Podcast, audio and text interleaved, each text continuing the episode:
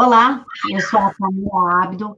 Esse é mais uma entrevista em parceria do DPL com o Tribuna Diária e hoje nós entrevistamos o professor Rodrigo. Ele é professor de Engenharia Elétrica na PUC do Rio de Janeiro e na Universidade de York do Reino Unido.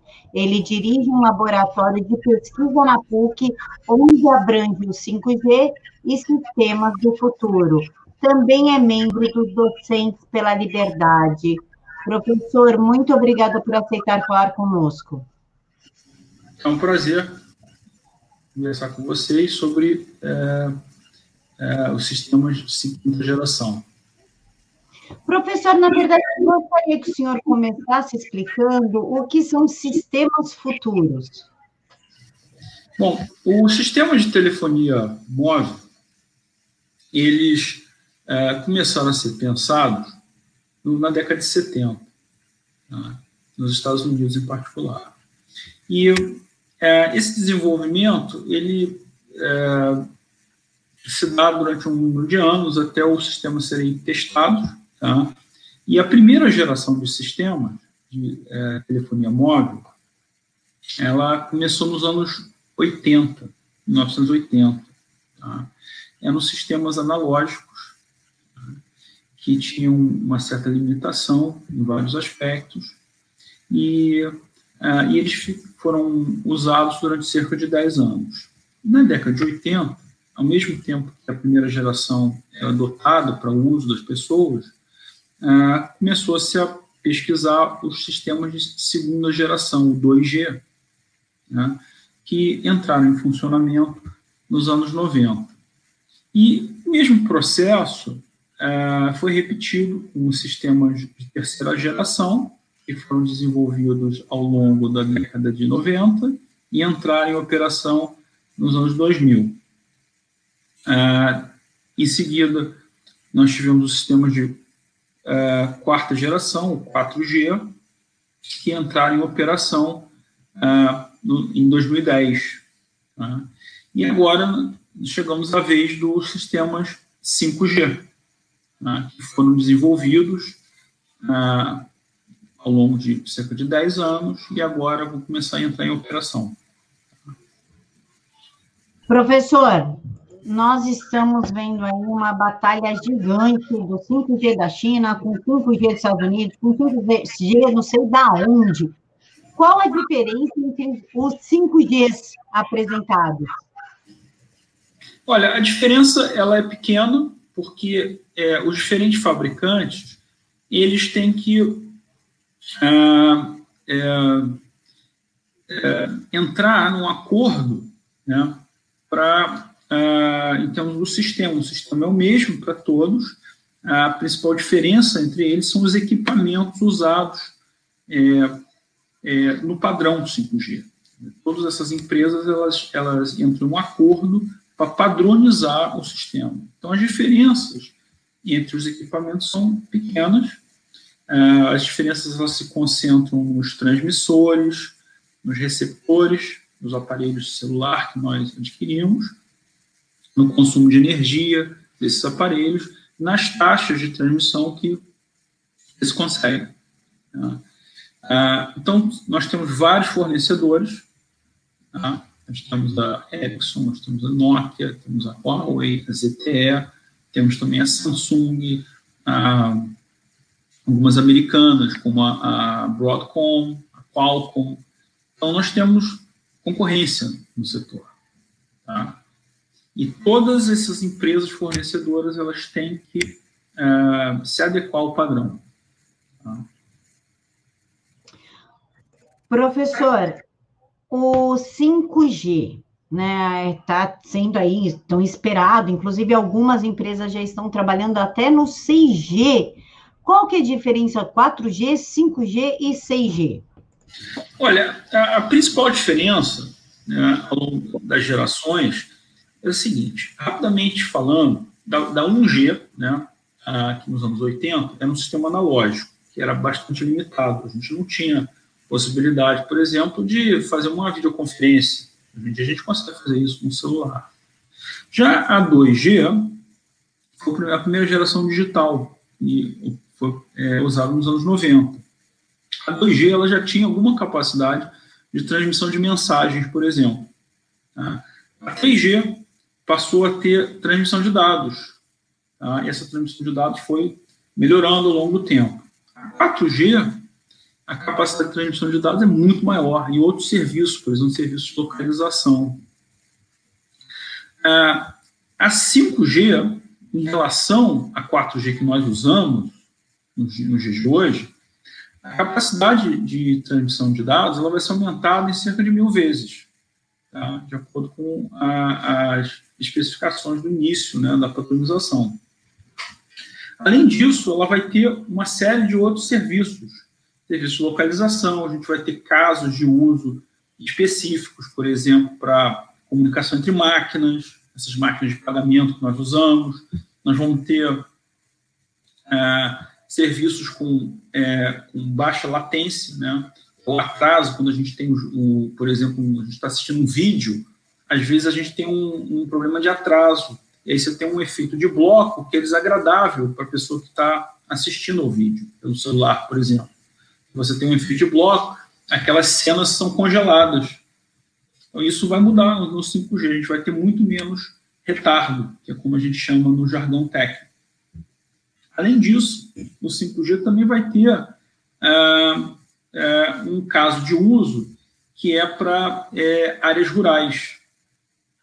Tá? Então, ele, ele, o 5G, a grande diferença para o 4G é isso: a gente vai ter muito mais taxa de, de transmissão, capacidade de, por exemplo, de fazer download muito maior, de assistir vídeos é muito maior, e a gente vai ter esses casos específicos para aplicações que a gente tem no nosso dia a dia. Tá? Professor, se já estão trabalhando no 6G, é, é favorável ou vale a pena colocar o 5G? Já não pode passar direto para o 6G? É uma excelente pergunta. É, o 6G ele vai continuar é, a ser planejado e desenvolvido da mesma forma que o 5G foi na década passada. Então, a gente já começa a pensar no sistema de é, 6G. Qual, qual, seria a ideia do 6G? Ah, o 6G, a principal a ideia é dotar os sistemas de inteligência artificial. A gente começar a ter o uso de inteligência artificial para ajudar na, na comunicação. Essa é a grande premissa do 6G, sem falar em outras melhorias uh, uh, que, por exemplo, são uh, um, o acesso ao meio, tá? quando a gente acessa um, um, a rede de comunicações com celular, com tablet, um, um laptop, a gente vai ter muito mais capacidade de acesso no 6G. Além disso, a gente vai ter o que o, o pessoal da, da área chama de robustez às incertezas.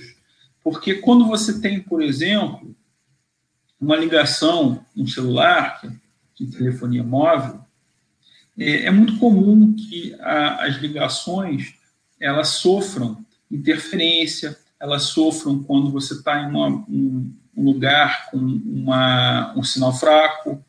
Né? Então, a rede toda ela é suscetível a isso. A gente no 6G propõe-se que a gente tenha robustez contra isso. Então, a gente vai ter um sistema mais uh, resistente a esse tipo de, de situação. Tá? Uh, além disso, as taxas de transmissão vão continuar a aumentar. Tá?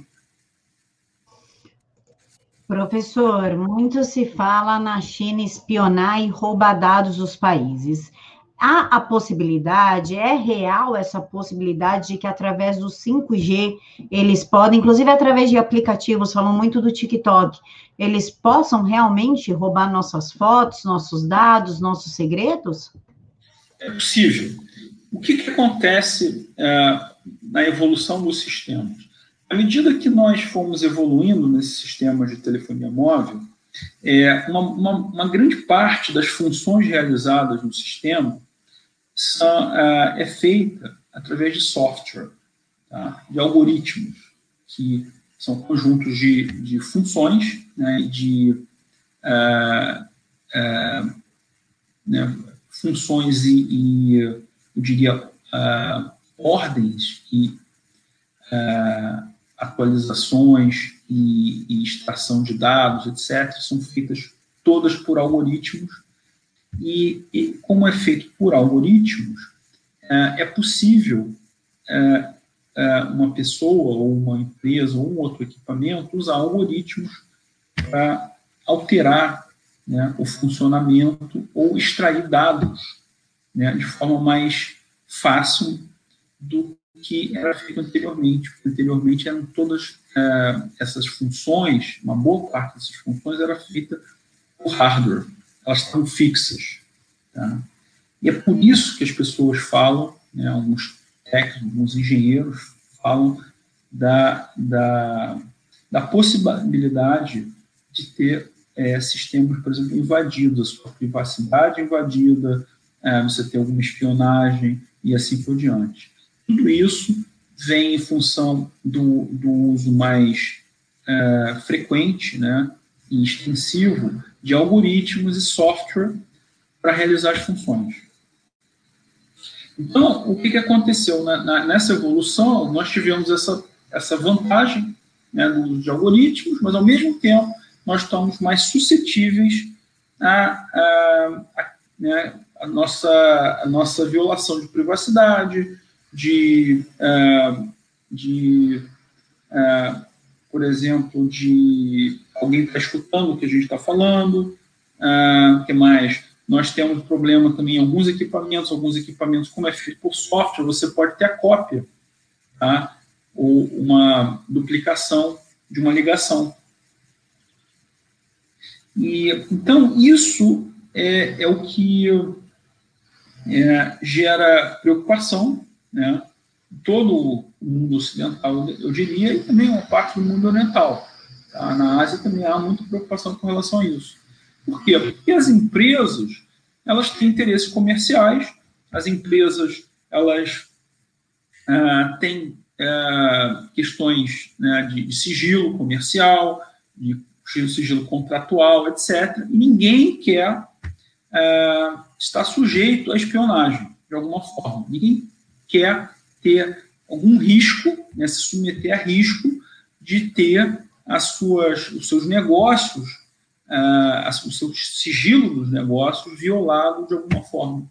Tá? Isso pode gerar grande prejuízo para as empresas. Então, esse é o grande é, medo e o grande risco que nós temos com a operação de algumas empresas, por exemplo, é, da China. Essas empresas, no caso a Huawei e a ZTE, são empresas que são ligadas ao a, governo chinês. Então, há uma preocupação natural com relação à privacidade né, e a, a, ao sigilo das informações, não só do, das empresas, mas também dos indivíduos. Professor, é, então, na sua experiência, no seu conhecimento, qual seria a empresa, né, para a gente assinar para ter o 5G, para que o, o, Brasil possa adotar o 5G? Qual que é a mais segura? Olha, eu acho que as empresas ocidentais, elas, elas funcionam de acordo com regras é, nos seus países de origem, que são regras é, estabelecidas em regimes democráticos. Estou tá? falando das empresas é, é, que são baseadas nos Estados Unidos, na Europa e assim por diante. Então, essas empresas, elas, elas é, são fundadas e, e, operam com base nessas regras de países democráticos, países que respeitam a propriedade privada, privacidade e assim por diante. Então, há uma, uma, uma uma espécie de legitimidade dessas empresas em é, fornecer serviços de telecomunicações para empresas, para indivíduos, é,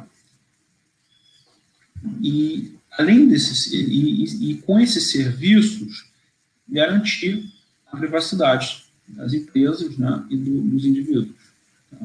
Então, acho que isso é, é o, o que uh, o, o, Brasil deve buscar uma certa garantia da, da privacidade do usuário, do dos indivíduos e também das empresas, porque é nesse tipo de ambiente que é, é um ambiente salutar para se fazer negócios, para a gente ter desenvolvimento econômico. Professor, muito se fala que o WhatsApp é criptografado. Vou usar o exemplo do WhatsApp, tá? WhatsApp é, é criptografado, inclusive é uma dificuldade da justiça em conseguir ter acesso às conversas por conta dessa criptografia. Pegando o exemplo do WhatsApp, ainda assim seria possível que a China tivesse acesso? Olha, o, o, o WhatsApp, é, ele é uma, uma empresa, né, que ela baseada é, no, é, no Facebook, ele pertence ao Facebook, né, no, então, ela está registrada, é, da mesma forma que o Facebook, é, originariamente é, nos Estados Unidos, mais especificamente em Mountain View, na Califórnia. Tá? Então, é uma empresa que está baseada no país, numa democracia, tá, nos Estados Unidos, ela respeita né, as, as, regras né, americanas e de outros países é, onde ele opera. Então, é, é você precisa é, de uma, uma autorização judicial para poder uh, ter acesso à conversa do WhatsApp. Tá? Então, a privacidade ela ela está garantida é, até o limite da, do nível de privacidade do, do sistema é, em termos de criptografia. Tá? Não é a, qualquer criptografia, há uma, há uma, uma probabilidade de quebra através da chave. Tá? Só que essa probabilidade é muito, muito baixa. Então, são sistemas seguros, sistemas criptografados. Tá? Esses sistemas criptografados também são usados em sistemas de defesa e assim por diante.